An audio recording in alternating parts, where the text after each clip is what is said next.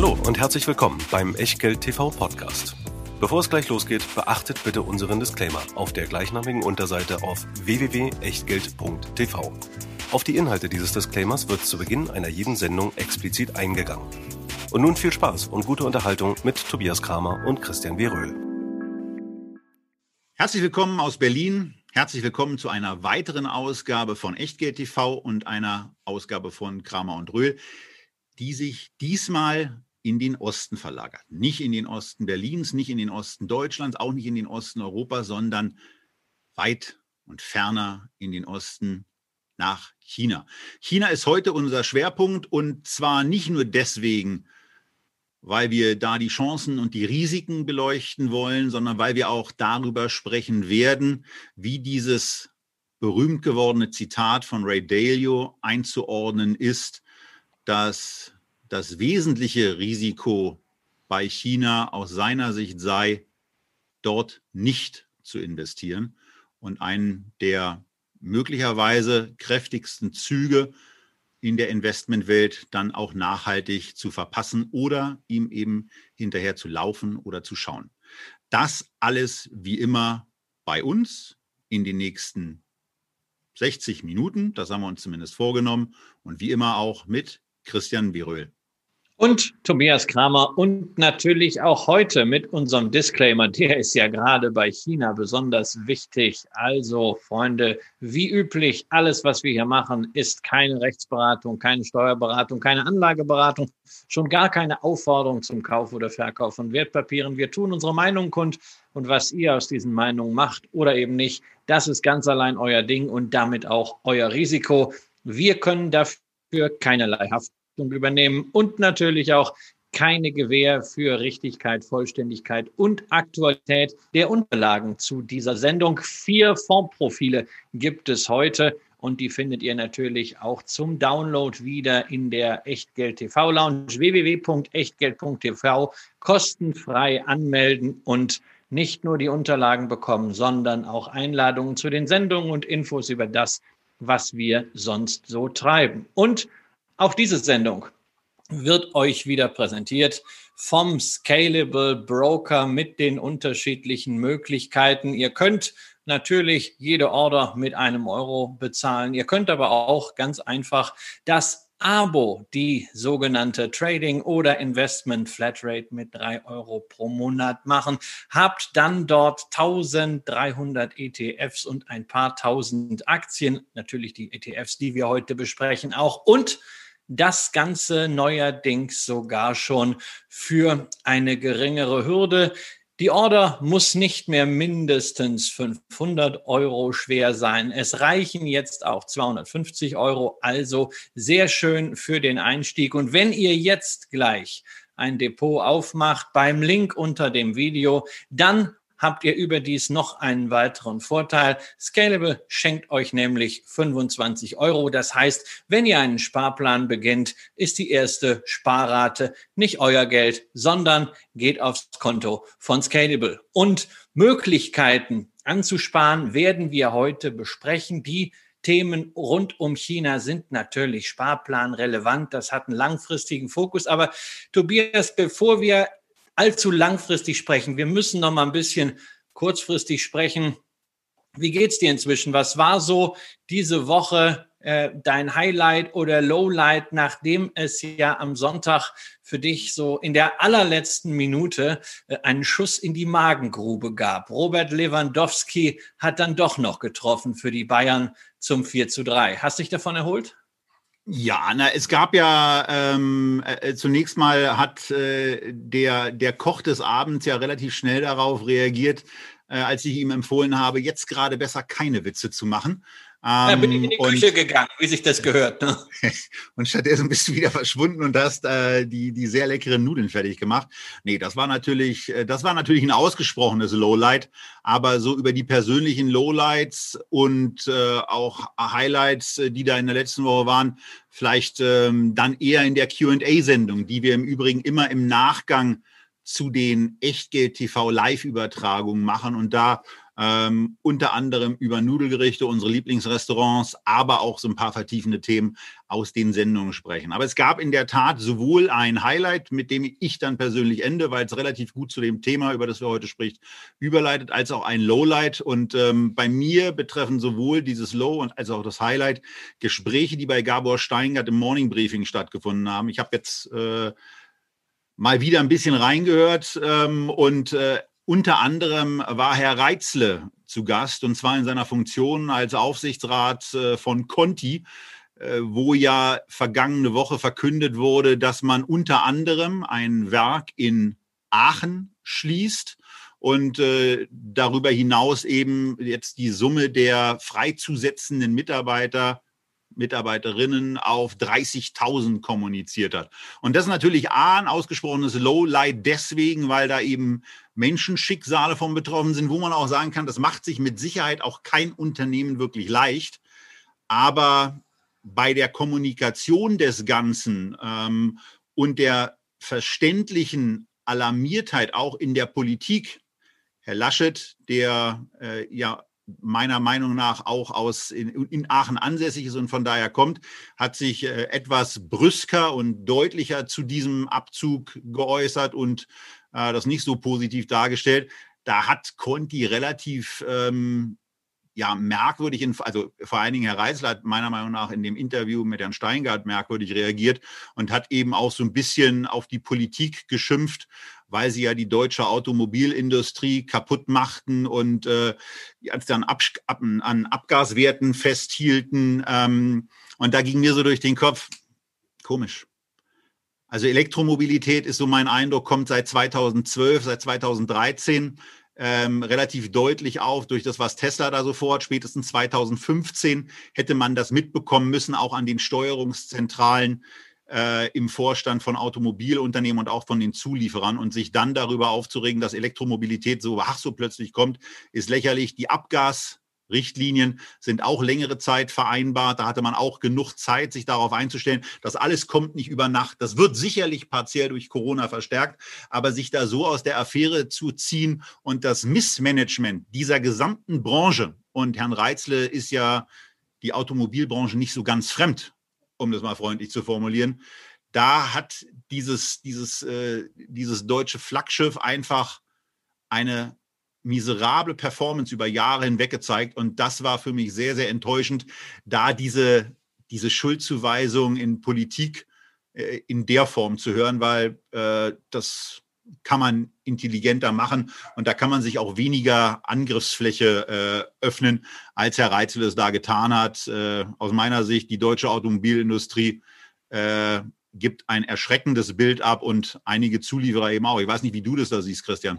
Also die, die deutsche Politik allerdings auch ein erschreckendes Bild, wenn wir äh, über äh, Umweltpolitik, Mobilitätspolitik sprechen. Also wir wollen jetzt nicht über diesen Verkehrsminister noch sprechen, damit könnten wir auch eine Sendung füllen. Ich denke, bei Conti kommt halt auch noch hinzu, äh, man hat einen Großaktionär, Scheffler, äh, der nach wie vor im Rahmen dieser ganzen Transaktion vor über einem Jahrzehnt natürlich Schulden angehäuft hat. Äh, das ist vieles auf Kante genäht. Da bleibt nicht so die Manövriermasse, um auch zu investieren. Scheffler hat ja aus der eigenen Firma gutes Geld rausgeholt. Ähm, man hat bei Conti lange auf Dividenden bestanden, die vielleicht ein bisschen hoch waren und jetzt muss man die Suppe auslöffeln. Die Hoffnung ist natürlich für Conti sowie auch für die deutsche Autoindustrie, dass was die äh, Partnerin von äh, Wolfgang Reitzler immer zu Ende ihrer Sendung sagte, nämlich äh, Nina Ruge, alles wird gut. Das hoffen wir. Es ist natürlich eine ganze Menge an Arbeit dafür zu tun. Ich selbst kann dazu gar nichts sagen, weil ich habe mich wirklich ausgeklingt. Ich hatte ein sehr entspanntes Wochenende und war dann zwei Tage in Nordrhein-Westfalen, was für mich ein Highlight war, gestern als Aufsichtsratsvorsitzender äh, eine Präsenzhauptversammlung äh, bei der Bank Feinheit äh, leiten zu dürfen. Natürlich komplett mit Maske, aber natürlich auch mit einem kleinen Kreis und ohne Buffet. Aber wir haben gezeigt, es geht auch unter Corona, haben anderthalb Stunden mit Aktionären im Rahmen der Hauptversammlung einen offenen Dialog gehabt, jede Frage direkt face-to-face -face aus der Lameng beantwortet, nichts vorher eingereicht. Hat super viel Spaß gemacht. Ich hoffe, wir können das bei der regulären HV dann auch nochmal machen. Und natürlich habe ich mich auch gefreut, mal wieder aus der Rolle des Investors ein bisschen reinzugehen, ins Unternehmen mit Mitarbeitern äh, zu sprechen, äh, Wachstumsstrategien zu diskutieren, die eine oder andere Anregung zu geben. Das hat viel Spaß gemacht und war dann am Ende auch ganz erfolgreich. 99,4 bis 100 Prozent Zustimmung haben wir in der Hauptversammlung für unsere Vorschläge bekommen. Und damit sind wir ja eigentlich schon mitten im Thema, Tobias. Das sind auch so die Mehrheiten, die man beim chinesischen Volkskongress kennt. Denn äh, wir reden bei China ja nicht über eine Demokratie, sondern über ein staatlich gelenktes System, ein Sozialismus mit marktwirtschaftlichem Anstrich oder wie immer man es nennen mag. Jedenfalls ein ganz, ganz spezielles Modell, was natürlich zunehmend auch umstritten ist, wo die Konflikte zwischen der westlichen Welt und China zunehmen. Ändert das deine Einschätzung zum Investment in China? Nein. Nein, tut es nicht, weil in, in dem Moment, in dem Moment, wo ich, äh, wo ich, wo ich das zu einem, zu einem bestimmenden Faktor werden lasse, muss ich eigentlich aus ganz vielen Sachen ähm, draußen bleiben. Und das macht die deutsche und die weltweite Industrie nicht. Das mache auch ich nicht als Investor. Und das äh, bezieht sich sowohl äh, auf China, das bezieht sich natürlich auch auf Russland, das bezieht sich an der einen oder anderen Stelle ähm, ja auch auf die Europäische Union und auch auf die USA, ähm, die äh, zwar Land of the Free äh, singen, äh, aber äh, es auch nicht an allen Stellen sind. Ähm, natürlich sind es andere Lagen. Äh, die Menschenrechtssituation ist da anders, aber äh, auf diesen Markt will ich im Portfolio nicht verzichten. Unter anderem auch deswegen, den ganz kurzen Exkurs noch, wegen des zweiten Highlights. Heute bei Steingart zu Gast war der Chef von Airbus, der ein bisschen darüber berichtet hat, wie sich im weltweiten Vergleich auch der Flugverkehr erholt. Und da ist etwas in China passiert, was ich so selber nicht erwartet hätte und auch für die westliche Welt äh, so immer noch nicht so richtig sehe, da ist der inländische Flugverkehr wieder bei etwa 100 Prozent des Vorkrisenniveaus. Äh, da zeigt sich also dann äh, zumindest in China, dass die Menschen wieder zurück in die Flieger steigen, weil sie es eben auch können. Denn eine Sache hat China eben auch gezeigt, dass sie diese Gesamtpandemie sehr, sehr gut in den Griff bekommen haben oder ähm, auch en entsprechend drastische Maßnahmen ergriffen haben, um sie in den Griff zu kriegen. Und jetzt sind wir eben da in der Situation, dass die Wirtschaft da wieder zu laufen anfängt und ähm, man im Grunde genommen in China darauf wartet, dass der Rest der Welt das auch schafft. Denn für den Erfolg des chinesischen Aktienmarktes ist ja nicht nur maßgeblich dass in China die Binnenpoli oder die, die Binnenkonjunktur wieder läuft, sondern auch die Export äh, Wirtschaft muss ja wieder angeschoben werden. Und dazu ist es auch erforderlich, dass in den USA und dass auch in Europa äh, es wieder etwas besser vorangeht. Aber es ist natürlich durchaus ein Indiz, was du über die Flüge sagst, dass China aus der Pandemie gestärkt hervorgehen könnte, während das bei anderen Regionen äh, nicht so wirklich absehbar ist, sondern ganz im Gegenteil. Wir haben natürlich auch viele Diskussionen gerade über diesen Handelskonflikt zwischen den USA und China, äh, inwieweit das wirtschaftliche Verschiebungen mit sich bringt, ist völlig offen. Ich glaube, eine Verschiebung ist relativ deutlich. Äh, wir sehen gerade im Hightech-Bereich, dass sich äh, die USA und China quasi die Welt untereinander aufteilen. Man baut sich eigene Domänen man schützt sicherlich damit auch Konzerne, die dort ihre wesentlichen Standbeine haben. Es gibt eben an, in den USA als Dominator Amazon und es gibt in China äh, Alibaba. Ähm, beide sind in den jeweils anderen Märkten nicht oder nur sehr schwach präsent. Ähm, dazu in der Mitte eben Europa und wir dürfen uns dann wahrscheinlich entscheiden, äh, von wem wir dann anschließend dominiert werden wollen, beziehungsweise wem wir unsere Daten geben. Äh, das ist aus meiner Sicht viel, viel kritischer. Äh, und ich glaube einfach, in ein Portfolio mit einem Horizont von 5, 10, 15, 20 Jahren gehört China unbedingt rein, Ich habe letztens wieder mit unserem Freund Karl Pilny zusammengesessen, einen ganzen Abend, also etwa fünf Stunden im Westin Grand haben wir uns unterhalten, den einen oder anderen Gin Tonic dabei genossen. Ja, wenn ich alles erzählen würde, was Karl mir im Detail an Eindrücken, auch geopolitischer Art, serviert hat. Da müssten wir mehrere Sendungen machen. Wir gucken mal, ob wir Karl nochmal in diesem Jahr oder Anfang nächsten Jahres zu einem Talk bekommen. Aber bei mir hat sich auch der Eindruck verfestigt, da reift nicht nur eine Wirtschaftsmacht heran, sondern auch eine Weltmacht. Und wie Ray Dalio es sagt, das Risiko, nicht in China investiert zu sein, ist höher als das Risiko, dort investiert zu sein, langfristig, gerade mit Blick auf die nächsten zehn Jahre, wo wir ja sehr viele Entwicklungen in der Technologie abzuwarten haben. Und lass uns am besten direkt reingehen in die Frage, wie investiert man denn nun in China? Wobei wir gleich eins vorwegschicken müssen. Wir sprechen an dieser Stelle nur über ETFs.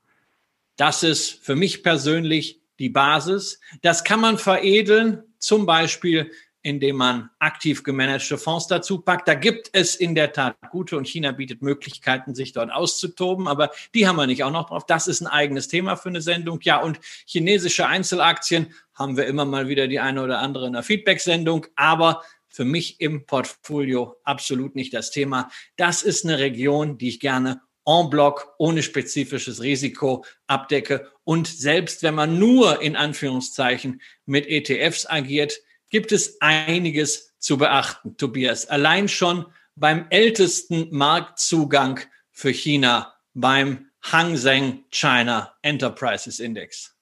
Genau. Das ist einer der bekanntesten Indizes, auch deswegen, weil er im Gegensatz zu zwei auch noch kommenden MSCI Indizes ähm, eine andere ja, Arbeit in der Öffentlichkeit macht. Denn äh, ganz offensichtlich äh, ist der Indexorganisation sehr daran gelegen, dass dieser Index eben auch abgefragt wird. Deswegen ist er auch sehr gut auf Finanzportalen verfügbar. Deswegen ist er sehr gut auch im, in der Bloomberg-App, die ihr auf euer Handy herunterladen könnt, verfügbar. Und ja, möglicherweise ist es deswegen auch der Fall gewesen, dass äh, auf den Hang Seng China Enterprise Index die ersten Finanzprodukte überhaupt aufgelegt wurden. Also das war mein erstes China-Investment, muss ich wirklich sagen. 2003 ist der Index gestartet. Relativ schnell hat die ABN Amro Bank damals ein Indexzertifikat begeben. Auf sowas Exotisches gab es keine ETFs. Und das war mein erstes China-Investment, an dem ich äh, mit, mit einigen Auf und Abs dann wirklich festgehalten habe, bis damals die äh, Abgeltungssteuer eingeführt wurde und dieses äh, Privileg nicht für Zertifikate galt. Also ich muss sagen, ein Investment der ersten Stunde und durchaus ein Marktöffner. Ja, das ist richtig. Aber jetzt wieder an unsere Podcast-Hörer, über die ich mich weiterhin sehr, sehr freue, vor allen Dingen, weil wir jetzt bei iTunes mittlerweile bei knapp 300 Bewertungen angekommen sind, die alle sehr gut ausfallen. Macht da ruhig weiter, das funktioniert ganz gut aber die ich jetzt wieder mal bitten muss, rechts ranzufahren, sich die aktuellen Unterlagen aus der Echtgeld TV Lounge herunterzuladen, denn dieser Hang Seng China Enterprise Index oder auch der darauf äh, begebene ETF, der zeigt eben auch, dass nicht alles Gold ist, was da chinesisch glänzt. Und äh, das trifft hier ganz besonders zu. Denn wenn man sich anschaut, dass ein MSCI China, den wir in diesen Grafiken jetzt mal so als Benchmark genommen haben, weil es im Grunde genommen die bekannteste Organisation ist. Dieses Investment hätte sich seit Anfang 2008 verdoppelt. Und der Luxor oder beziehungsweise der Hang Seng China Enterprise Index, der von Luxor begeben wurde, der hat sich eben in dem gleichen Zeitraum um 25 Prozent ermäßigt. Und das ist schon eine dramatische Auseinanderentwicklung. Und da, deswegen kommt man hier relativ schnell auch zu dem Punkt, dass man sagt, das ist auf keinen Fall das Investment, was für, ich sage es jetzt mal vorweg, für Christian oder auch für mich hier als das ähm, Relevante in Frage kommt. Denn auch wenn es im Abgeltungssteuerdepot war, war das die letzten zehn Jahre einfach mal kein Spaß, im Hang Seng China Enterprise investiert zu sein. Grund eins dafür ist die Performance, weswegen ich jetzt mal sage, ähm, tendenziell eher nicht in diesen ETF investieren, den wir deswegen haben, weil er eben schon so lange am Markt ist. Ein zweiter Grund muss man eben auch sagen, bei dem, was sich da so abspielt, Luxor hat bekannt gegeben, dass sie demnächst möglicherweise wieder einen Eigentümerwechsel haben werden. Dann wird das Fondsvermögen, was es gibt, möglicherweise wieder in irgendeiner Form gemerged. Das wird dann immer ein bisschen nervig und äh, man hat viel Papier und weiß eigentlich gar nicht so richtig, wofür kriegt man es eigentlich. Der dritte Punkt ist, und da bitte den Blick auf die Gewichtung richten. 58 Prozent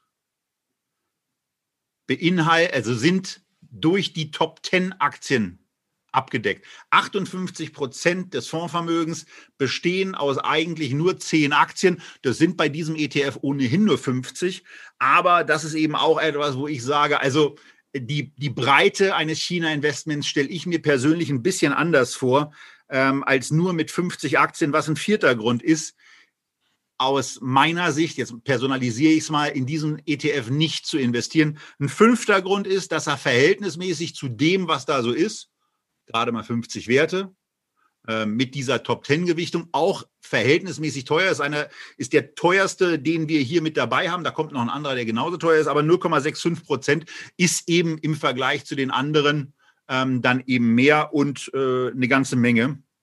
Und äh, ja, dann ist eben auch noch eine Sache mit dabei, die man wissen muss, dass dieser ETF und dieser Index ein sehr, sehr starkes Gewicht auf dem Finanzsektor hat.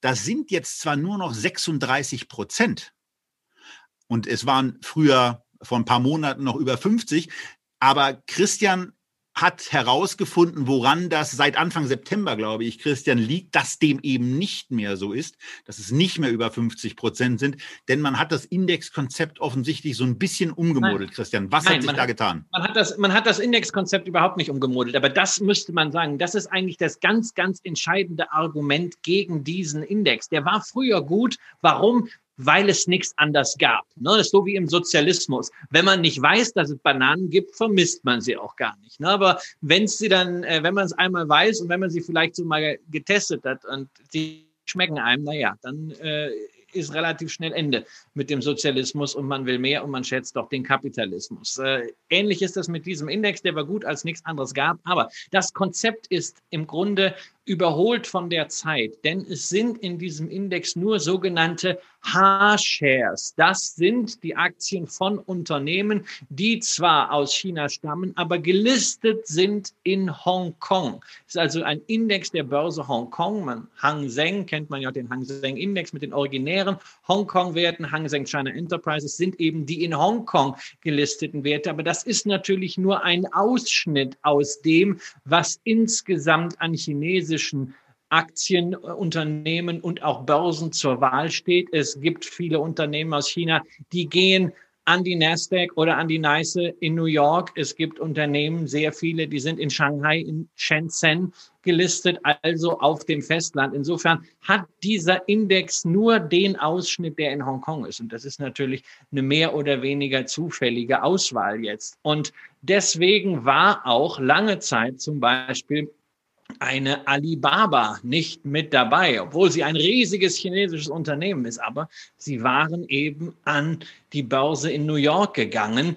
Das Ganze auch noch mit aktienvertretenden Zertifikaten. Und erst letztens, als sie den Börsengang, das Zweitlisting in Hongkong durchgezogen haben, haben sie die Bedingung für die Aufnahme in diesen Index erfüllt. Und das war dann erst beim letzten Termin am 7.9. Das gleiche gilt auch für eine Meituan Dianping, also einen der großen chinesischen E-Commerce-Werte, die hier in Deutschland leider noch gar nicht so bekannt sind, aber auch eine Wahnsinns-Performance hingelegt haben. Das heißt, die ganzen Aktien, die man aus China kennt und die eine großartige Performance hingelegt haben, die waren die längste Zeit gar nicht im Index. Stattdessen hatte man viele olle Banken, ja, und mit Banken ist in China ungefähr so wie in Europa. Sie machen nicht wirklich an der Börse Spaß. Also die China Merchant Bank ist noch ganz gut gelaufen, aber die großen Banken, die Industrial and Commercial Bank of China beispielsweise, die People's Bank of China, da liegen wir überall bei 20, 25 Prozent Minus. Da haben wir natürlich auch immer das Problem, gibt es da Kreditblasen? Und am Ende ist es etwas, was Investoren nicht wollen. Und das lastet natürlich hier auf der Performance. Deshalb sieht man auch wieder mal, tja, KGV von unter 10 ist ja schön, aber KGV von unter 10 heißt halt immer auch irgendwie Resterampe. Und das hat häufig auch einen Grund. Diese Aktien will keiner und es ist auch unter Umständen schwierig, ob sie bald jemand will. Insofern dieser Index für euch zum Zeigen, als Showcase, auch dafür, auf was man achten sollte, wenn man sich einen ETF anschaut, abseits der Kosten. Jetzt kommen wir zu den Investments, die uns wirklich interessieren. Und da fangen wir natürlich ja mit dem logischsten an. Denn wenn man in ein Land investieren will, tja, wo investiert man dann zuerst? Natürlich, man guckt sich mal an, was hat ein MSCI? Und natürlich gibt's auch ein MSCI China. Und bei diesem ist es dann so, dass wir zumindest gleich mal sehen, dass es eine ordentliche Anzahl von Aktien gibt, 711. Man stutzt dann aber relativ schnell auch hier, dass der Anteil der Top 10 Aktien 51 Prozent ist. Das ist das, was mich konkret bei diesem ETF abschreckt und auch dazu führt, dass ich ihn persönlich nicht kaufen würde. Aber das kann ja jeder anders sehen. Und Christian kommt gleich noch mit einer Bemerkung dazu, welcher Investor das möglicherweise auch in der Tat anders sieht. Man sieht hier auch die 0,65 Prozent, aber es ist hier auch äh, die physische Replikation, also die Aktien sind dann eben auch da. Ich möchte allerdings an der Stelle jetzt beim zweiten ETF, den wir vorstellen, eine Sache mal zum Porträt noch in den Mittelpunkt äh, rücken, weil wir nach der letzten ETF-Sendung so ein paar merkwürdige Kommentare hatten von Leuten, die sich unser Porträt offensichtlich nicht so richtig genau angeschaut haben. Das trifft auf die Mehrheit ja nicht zu, aber die Leute, äh, denen möchte ich es zumindest nochmal mit auf den Weg geben. Bei der aktuellen Zusammensetzung, da schreiben wir die aktuelle durchschnittliche Dividendenrendite mit in das Porträt. Und das ist die Dividendenrendite der in diesem Fondsvermögen enthaltenen Aktien. Die beträgt beim MSCI China 1,7 Prozent. Und das durchschnittliche KGV der dort enthaltenen Aktien beträgt 18,5 die Dividendenrendite meint nicht, was dieser Fonds ausschüttet, denn das ist für uns im Grunde genommen bei der Betrachtung dieses und eines ETFs generell sekundär, denn da kommt es dann auch drauf an, ist es ein Thesaurierer, äh, ist es einer, der, der wirklich ausschüttet und äh, nicht dann gleich wieder investiert. Also von daher, da gibt es viele Sachen, die abzugrenzen wären. Äh, Ausschüttungen bei einem ETF spielen für uns keine Rolle. Die Dividendenrendite bezieht sich auf die Aktien und hier sind es dann eben 1,7 Prozent, Christian. Da wird schon so ein bisschen deutlich, da ist offensichtlich mehr Tech drin, oder?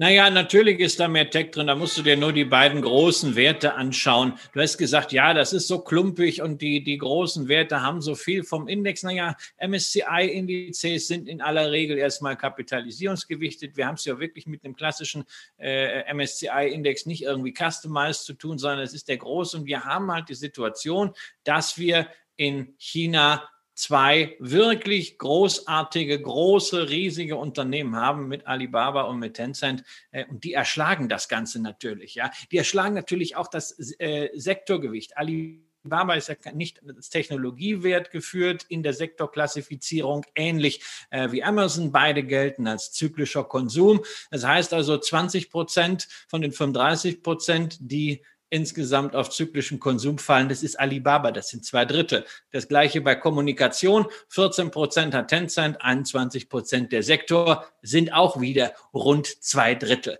Insofern, allein das zeigt doch, das ist ein Index und ein ETF, der interessant ist für Anleger, die überhaupt noch nicht in China und in Emerging Markets investiert sind, die auch nicht die großen Aktien haben, die keine Alibaba haben, keine Tencent haben, die die nicht einzeln besparen wollen, sondern die die Schwergewichte vielleicht einfach jetzt mal sukzessive ins Portfolio reinnehmen wollen, egal ob mit einer Einmalorder oder vielleicht über einen Sparplan. Da kann als Basisinvestment für diese Blue Chips der MSCI China ETF eine sehr, sehr gute Möglichkeit sein. Es ist halt ganz klar auf der anderen Seite für denjenigen, der schon einen MSCI Emerging Markets ETF drin hat, ist dieser Fonds witzlos. Weil was macht man? Man verstärkt die Werte, die ohnehin im MSCI Emerging Markets drin sind, nochmal zusätzlich. Also wenn man diversifizieren möchte, wenn man schon ein zusätzliches Produkt nimmt, dann muss das meiner Ansicht nach nicht sein. Nicht vergessen, im MSCI Emerging Markets stecken 41,5 Prozent China-Anteil drin. Und das sind genau die Aktien, die auch im MSCI China sind. Eben nicht nur diejenigen, die in Hongkong gelistet sind, die H-Shares sondern auch die, die in Singapur gelistet, die Unternehmen, die in China Geschäft machen, aber in einer anderen rechtlichen Hülle kommen und auch die sogenannten B-Shares, B-Aktien von chinesischen Festlandunternehmen ist also schon mal ein sehr, sehr großer Kreis und deswegen interessant für denjenigen, der noch nichts hat. Aber ansonsten nein. Und damit kommen wir zum nächsten ETF, wo es eine gewisse weitere Spezialisierung dann gibt. Es ist auch ein MSCI China, aber es ist der MSCI China A. Wofür ja. steht denn das A, Christian? Ja, ich habe es ja gerade schon erwähnt. Ja, es gibt diese unterschiedlichen Aktientypen. Es gibt die H-Shares in Hongkong, dann gibt es die S-Shares in Singapur, es gibt die Red Chips, es gibt die P-Chips, so, und dann gibt es eben von den chinesischen Festlandunternehmen zwei Aktiengattungen, die A-Aktien und die B-Aktien. Die B-Aktien, das waren die, die zuallererst geöffnet wurden für institutionelle Investoren aus dem Ausland. Die A-Aktien, das sind diejenigen Aktien, die die Chinesen selbst kaufen und kaufen dürfen. Und seit einigen Jahren dürfen qualifizierte Investoren, wie zum Beispiel eine BlackRock, die hinter iShares steht und entsprechende Fonds anbietet, auch diese A-Shares zu kaufen. Das sind also diese klassischen Festlandaktien. Das sind auch die Titel, auf die die Chinesen dann besonders abfahren, wenn sie gerade mal wieder Lust haben zu zocken. Deshalb, wer sich den Kursverlauf dieses Index anschaut, sieht, ja, die Tendenz ist grundsätzlich über die Jahre ähnlich wie beim MSCI China. Da ist eine hohe Korrelation, aber die Ausschläge sind deutlich höher. Da ist schneller ein spekulativer Überschwang und natürlich schneller geht auch wieder die Luft raus. In Summe am Ende für die Zeit seit 2009 ist dieser Index erst zurückverfolgbar, nicht seit 2008, wie wir das sonst gerne sehen, seit 2009 eine etwas schlechtere Wertentwicklung als beim MSCI China. Aber das ist ja logisch. Bei den A-Aktien sind eben ein paar Werte, bei denen richtig Musik drinne war, nicht drin, namentlich Alibaba und Tencent. Ja, und ansonsten ist es hier aber so, 479 Werte sind enthalten. Diese, dieses andere Konzept bringt hier eben den Anteil der Top 10 Werte auf gerade mal 20 Prozent runter. Dividendenrendite ist ein Tick höher, Bewertung ist ein Tick niedriger. Das alles äh, spricht mich zumindest ein ganzes Stück mehr an, was auch daran liegt, dass ich noch andere China-Investments habe und äh, da eben so ein bisschen off bin, weil wenn man den Blick mal, wenn man den Blick mal so ein bisschen nach rechts fallen lässt und sich die Top-Einzelwerte anschaut, da ist dann nicht so viel dabei, was einem spontan was sagt. Also da ist sicherlich Ping An als ein Wert, der, der einem schon öfter mal untergekommen ist, aber danach ähm, und auch darüber wird es dann schon mal ein bisschen, äh, bisschen neuer oder eben auch neulandig. Äh, Quaicho Mutai, Christian, ist mit 5,9 mit 5,9 Prozent gewichtet ja. und ähm, äh, die Rölipedia hat sich äh, sowieso alle Werte jetzt ein bisschen angeguckt und alles aufgesogen. Aber bei Quaichomutai ist es ein wirklich auch beeindruckendes Unternehmen mit äh, einer hochprozentigen Marge und einem hochprozentigen Produkt. Ja, man darf nicht vergessen, also dieses Unternehmen Quaichomutai, was vielleicht der eine oder andere von euch noch nicht, äh, noch, äh, noch nie gehört hat, bringt rund zwei Billionen Yuan auf die Waage. Das sind über 200 Milliarden Euro an Börsenwert. Das heißt also äh, sozusagen ein, ein Hidden Champion, äh, nur eben halt in China und damit halt auf Basis der A-Aktien für viele ja nicht so wirklich äh, im, im Radar. Dabei ist es eine hochspannende Firma, die man einfach als, als Pars pro Toto mal erwähnen kann. Was machen sie? Ja, sie machen Schnaps und zwar ein Mao Tai Schnaps. Ich muss sagen, ich esse sehr gerne chinesisch, äh, trinke aber dazu ganz gerne äh, ein Bier und keinen Schnaps. Aber der Mao Tai Schnaps scheint in China eines der Nationalgetränke zu sein. Das habe ich vergessen, Karl Pilny zu fragen, ob er mir vielleicht vielleicht einen mitbringen kann, äh, ob er den zu Hause rumstehen hat. Das ist irgendwas du aus sowas gar nicht. Na, irgendwie, ich vers also mein Sohn sagt immer, weil ich ihm das beigebracht habe, man muss alles probieren und deshalb würde ich das auch tun. Es ist irgendwas aus Hirse und Weizen und irgendwas, mit dem man 12 Milliarden Euro Umsatz umgerechnet macht und daraus 5 Milliarden Nettogewinn. Jetzt kann man natürlich immer sagen, na ja, die Chinesen mit ihren Bilanz, naja gut, also vielleicht haben sie es ein bisschen aufgehübscht, aber trotzdem, die Marge ist gigantisch, aber natürlich auch die Bewertung dieser Aktie. Wenn man jetzt da durchgeht, also die Nummer zwei äh, in der Liste ist ebenfalls ein Schnapshersteller. Dann haben wir einen Batteriehersteller mit dabei. Wir haben Pharmakonzerne mit dabei. Es ist also der Teil Chinas, den man ansonsten gar nicht so im Fokus hat. Weder in der Berichterstattung noch als Investor. Und da wird es natürlich spannend auch für diejenigen, die ohnehin schon den chinesischen Batzen haben, die beispielsweise den MSCI Emerging Markets haben mit 41,5 Prozent China-Anteil und die jetzt sagen, na ja, ich würde gerne mehr in China machen, aber doch nicht einfach dasselbe. Dann sind diese Aktien, dann ist dieser Fonds auf die A-Aktien natürlich hochinteressant, denn die Überschneidung mit dem MSCI Emerging Markets ist nur fünf Prozent. Das heißt, man hat also wirklich einen zusätzlichen Diversifikationseffekt und man investiert stärker in die chinesische Binnenwirtschaft. Auch wenn man den MSCI Emerging Asia hat, lohnt sich das, denn da ist die Überschneidung sogar nur rund ein Prozent. Das ist also wirklich eine Voraussetzung dafür, dass man in Zukunft ein höheres Diversifikationspotenzial hat und natürlich auch diese breite sektorale Aufstellung, interessant auf die äh, Strategie der Chinesen gemünzt, in verschiedensten Sektoren in den nächsten zehn Jahren zur Weltspitze aufzuschließen oder gleich die Weltspitze zu definieren. Namentlich natürlich in der Technologie, aber das wird sich auch auf Konsumwerte auswirken. Und äh, ja, damit eine sehr, sehr spannende, eine sehr, sehr spannende Ergänzung zumindest zu einem möglicherweise schon bestehenden Investment, äh, das euch ja, begleitet oder ähm, auch in den nächsten Tagen in euer Depot kommt. Denn an der Stelle kommen wir jetzt zu dem äh, aus meiner persönlichen und ich glaube, Christian, auch aus deiner Sicht zum spannendsten Produkt und zur interessantesten Abdeckung von China. Na, du wankst, aber erzähl ja, mal so ein bisschen. Wank, ich, wank, ich weiß, den, ich, ich wank. den Wisdom Tree S&P China 500 oder den S&P China 500 vor allen Dingen so siehst. Ich, ich, wank, ich wanke nicht wegen des S&P China 500. Ich wanke immer wegen dieses Themas die Besten. Also es gibt Produkte, die sind ganz einfach schlecht, die sind mies, die sind überholt. Da kann auch der Emittent nichts für. Das ändert einfach an der Zeit, ne? so wie bei den, äh, bei den H-Shares. Aber äh, es gibt halt auch ETFs, die sind in einem bestimmten Kontext sehr gut und erfüllen da ihren Job aber die sind in einem anderen Portfolio schlecht aufgehoben. Und wenn wir gesagt haben, wir haben den MSCI China für diejenigen, die überhaupt noch nichts in China haben, die auch nicht die großen Werte haben und die die wollen, dann ist das eine super Sache für diejenigen, die beimischen wollen, mal was Exotisches, richtig China, Binnenkonjunktur, Partizipation, ist dieser China A-Index gut. Und für diejenigen, die sagen, ich möchte einfach China komplett so, wie ich mir die USA mit einem S&P 500 sehr, sehr gut ins Depot legen kann. Für die ist der S&P 500 China als Gegenstück eben das klasse Produkt, insbesondere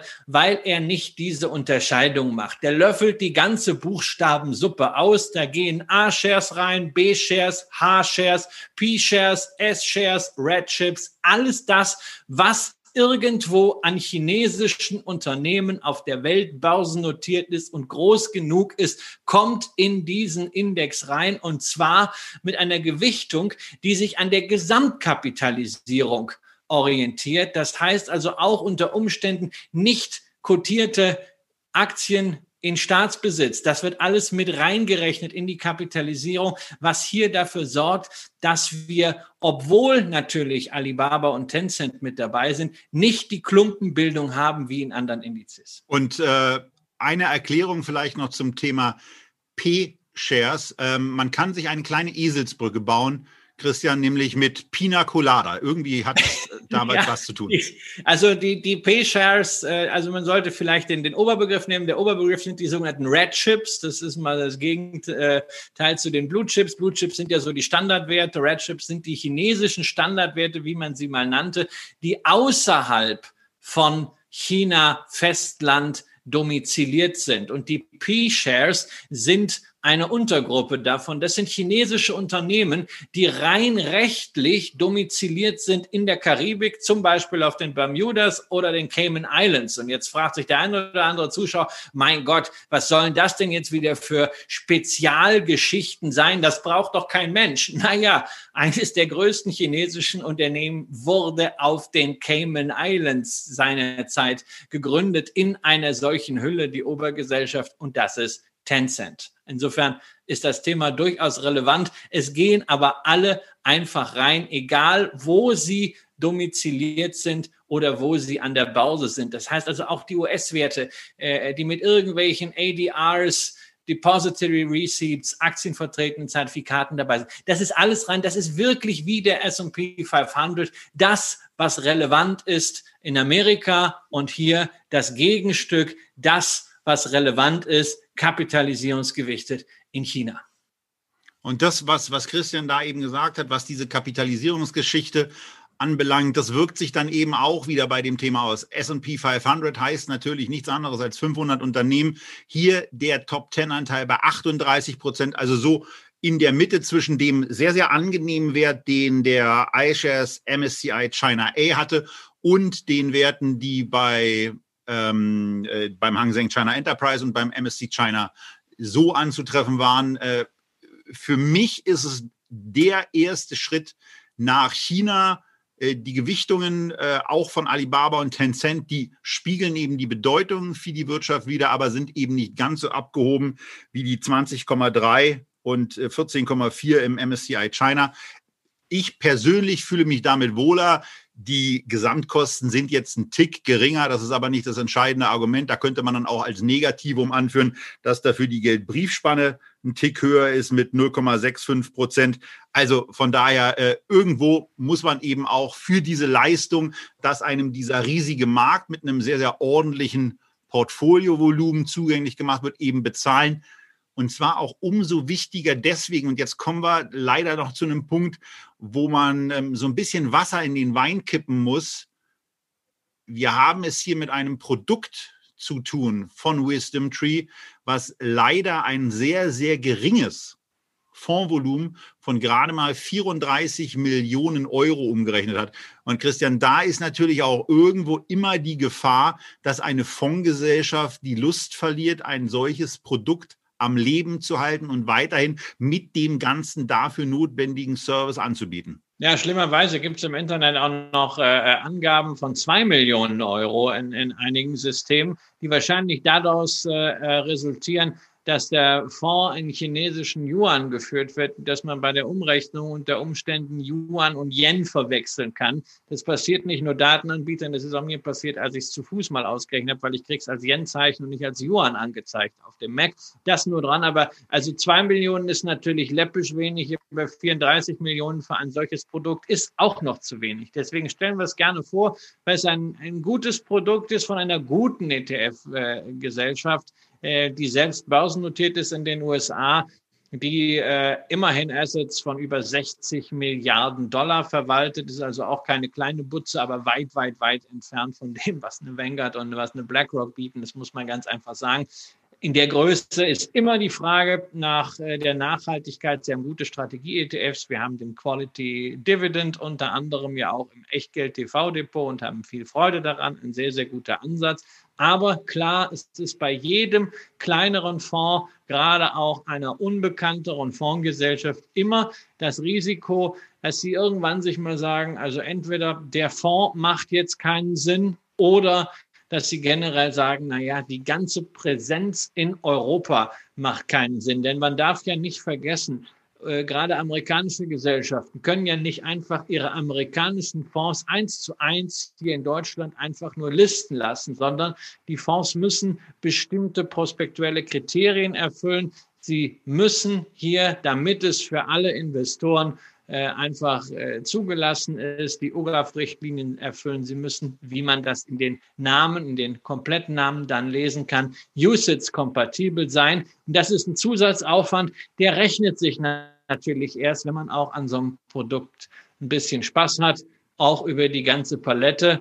Ich bin auf jeden Fall der Meinung, Wisdom Tree und insbesondere dieser ETF würden es verdienen, dass man ein bisschen mehr darauf schaut, ein bisschen mehr daran anlegt. Und deswegen finde ich ja, wir sollten das dann auch tun.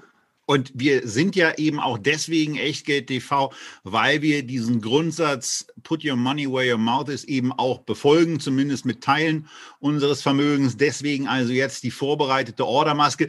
Wobei ich aber auch sagen muss, ich habe ja auf meinem Konto bei Scalable nur noch 980 Euro und äh, wir wollen ja ganz oh. gerne für 1000 kaufen. Das wir war jetzt der Hut. Der, der, der Hut soll rumgehen. der virtuelle dass äh, du, äh, wir nehmen, äh, wir nehmen alles, wir nehmen alles. Versuch doch, versuch doch aber wenn wir, wenn wir für 980, also wenn wir für 1000 Euro kaufen wollen, aber nur 980 haben, ja, dann müssen wir den Preis eben einfach mal ein bisschen, ein bisschen niedriger ansetzen und im Zweifelsfall äh, einfach mal sagen, diese, diese 72 Stück, äh, die wir hier, die wir hier angeboten bekommen, die nehmen wir natürlich ganz gerne.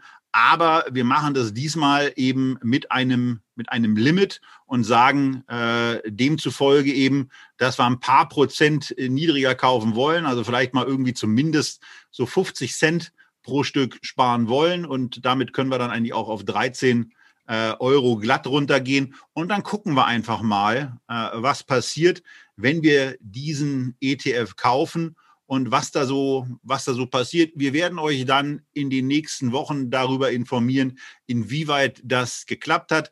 Bader als äh, verantwortlicher Partner auf GetEx hat jetzt eben die Aufgabe, für mich und vielleicht ja auch für euch ähm, Stücke zu suchen, die ich dann für 13 Euro bekomme. Und wir halten euch bei den nächsten Sendungen darüber auf dem Laufenden, wie das eigentlich aussieht. Und was ich hier zum ersten Mal sehe, ist, wie eigentlich so eine offene Order mit angezeigt wird. Das sieht eigentlich ganz hübsch aus hier. Guck mal, eine, eine kleine Uhr, eine offene Order, ähm, die mir zeigt, dass da noch irgendwas gerade ansteht. Und wo mir der Wert eben auch schon, oder der der ETF auch schon im Portfolio angezeigt wird. Zwar noch mit Null, aber eben zumindest damit, dass eine offene Order ist. Ähm, was, was ja praktisch ist, ja, dass man, dass man sich daran erinnert, dass man es in der Depotliste hat und dass man nicht immer parallel noch in dieses Orderbuch schauen muss, wie das bei anderen Brokern ist. Also ich finde ja. das, find das sehr intuitiv gelöst. Das ist sehr intuitiv gelöst. Was mir aufgefallen ist, ähm, das müssen wir scalable, also weiß nicht, auch mal sagen, aber mir, mir ist zumindest eine Sache aufgefallen, wo ich sage, ich, ich habe ja aus irgendwelchen Gründen immer auch diese, diese Vorliebe, dass ich weiß, wie viele Stücke ich habe. Und das sehe ich jetzt beispielsweise gar nicht. Das fällt mir jetzt hier gerade auf. Ähm, ich weiß nicht, wie viele Froster-Aktien ich habe. Ich weiß nicht, wie viele Intel-Aktien ich habe. Ich weiß aber, dass sie im Moment 1039 und 1120 wert sind. Ich kann mir auch angucken, wie die seit dem Kauf denn sich eigentlich entwickelt haben. Ähm, Froster ganz gut, Intel noch besser, Van Eck Vectors Global Equal Weight ETF ähm, auch so brauchbar. Die Siemens Energy ist ein bisschen abgerutscht. Na gut, das passiert eben auch, aber die Stückzahl, die fehlt mir persönlich eben auch. Hängst du auch an der Stückzahl? Nein, überhaupt nicht. Gar nicht. Also ich finde ja auch deswegen diese Funktion, dass man einfach einen Betrag eingibt und äh, der rechnet die Stückzahl dann aus, finde ich, finde ich super. Ja, also ich hänge überhaupt nicht an der, an der Stückzahl. Ich habe natürlich gerne immer, äh, wenn ich äh, äh, das äh, gleich, gleiche Stückzahlen, runde Stückzahlen, aber mein Gott, wenn es sich nicht passt, ja, dann passt es halt nicht. Also ist jetzt absolut nicht mein Thema. Also für mich könnte das ausgeblendet werden. Ja, wichtig ist, äh, was hinten rauskommt und das, das Gesamtvolumen. Naja, und das Schöne dabei ist, bei der Aufstellung steht eben, was hinten rauskommt, nicht hinten, sondern ganz vorne die Beträge, die es eben im Moment äh, bedeutet, dieses Investment. Ähm, meine Liquidität wird jetzt langsam aber sicher ähm, aufgebraucht. Das heißt, ich muss das Konto ein bisschen nachladen. Und äh, das werde ich dann aber außerhalb der Sendung tun. Das machen wir nicht mehr heute. Und damit, Christian, sind wir aus meiner Sicht eigentlich das erste Mal seit sehr, sehr langer Zeit wirklich unter 60 Minuten unterwegs und eigentlich mit allem, was wir uns für heute vorgenommen hatten, durch, oder? Ja, außer einem Hinweis, den ich halt nochmal geben wollte.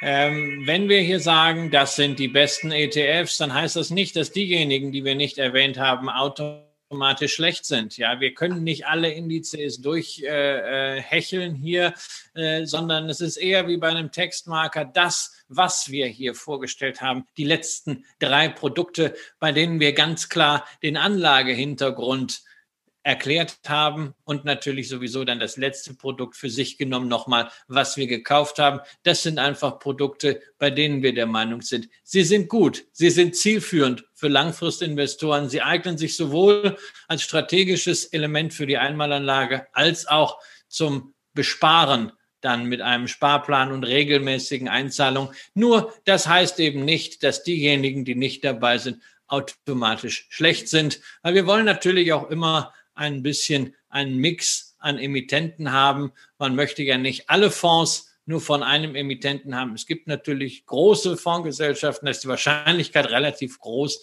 dass sie zumindest wenig schlechte Produkte haben. Aber wir wollen natürlich auch ein bisschen die Vielfalt zeigen. Deswegen war es uns auch heute wichtig, äh, nicht nur iShares-Produkte dabei zu haben, sondern auch mit Wisdom Tree mal wieder eine kleinere ETF-Gesellschaft zu zeigen, so wie wir das bei Just One auch gemacht haben mit dem ähnlich kapitalisierten rund 30 Millionen Euro Dividendenfonds von äh, Franklin Templeton.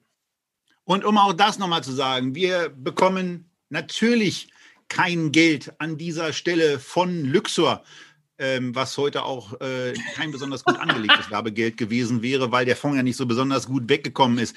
Wir haben auch keinerlei Geld bekommen von der Deutschen Bank. Die haben ja ohnehin nicht so viel im Moment. Äh, als wir den X-Tracker hervorgehoben haben auf den MSCI China. Äh, genauso wenig gibt es irgendetwas von iShares. Äh, also da geht Wobei ich muss zugeben, also von, von BlackRock kriege ich halt regelmäßig Geld, aber nicht nach meiner Devise, äh, ich bin nicht käuflich, man kann mich mieten, sondern weil ich eben Miteigentümer bin von BlackRock, sprich BlackRock-Aktien habe.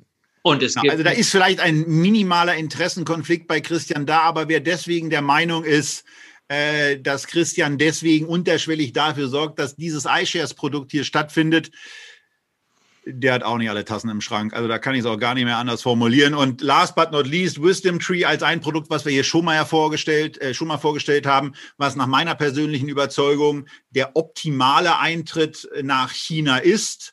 Ähm, mit der sehr sympathischen Ergänzungsmöglichkeit, äh, den der MSCI China A ETF auch darstellt.